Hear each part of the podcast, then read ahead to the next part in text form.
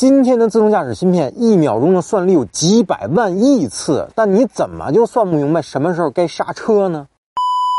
那关于自动驾驶辅助为什么在紧急时刻没有刹车的问题啊？那之前的节目呢已经说了，但大家对于“算力不够”这四个字儿好像特别的敏感啊。那所以呢，今天我们就专门来解释一下关于芯片算力的事儿。自动驾驶的芯片算力有多恐怖啊？咱们先引入一个 TOPS 这个单位啊，一 TOPS 代表处理器每秒钟可进行一万亿次的浮点计算，而且呢，比较先进的自动驾驶系统啊，算力都在几百个 TOPS。但不要认为这样的算力就很牛了，那我告诉你还不够，因为根据业内人士预计啊，想实现 L5 级别的自动驾驶，最少啊需要两千个 TOPS 的算力。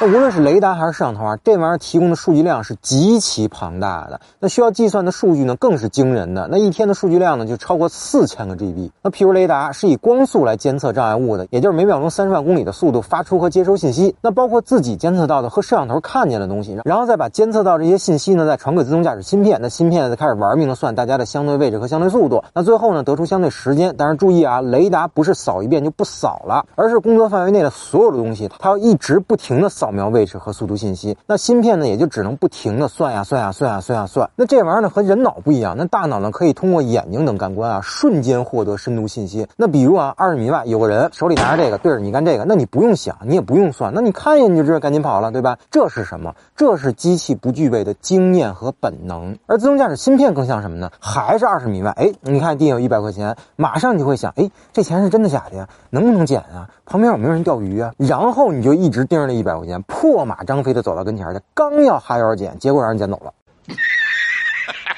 所以其实芯片有大量的计算是无用功，但没用啊，它还是必须得算啊，因为它不知道你旁边的车到底是想超你还是想撞你啊，所以它就得玩命的算。孙子，我倒是要看看你到底想干嘛。那在交通环境非常复杂的条件下呢，雷达需要持续扫描的东西特别的多，那需要计算的数据呢更是无法想象的庞大啊。那如果雷达出现了漏扫的情况，或者说突然从哪窜出个东西，芯片没有及时计算，那就会直接影响到刹车的反应措施了。那此外呢，自动驾驶这个事儿啊，你也不能只寄希望于激光雷达，因为这个玩意儿呢牛归牛，那对于算力的要求呢也更大。那本质上来说呢，想达到真正的自动驾驶啊，没有个两千个 TOPS 的算力，那都属于脑子不够用。那这句话呢也不是我说的，是您英伟达说的。好，那最后您对自动驾驶有啥想说的，欢迎评论区留言，咱们继续讨论。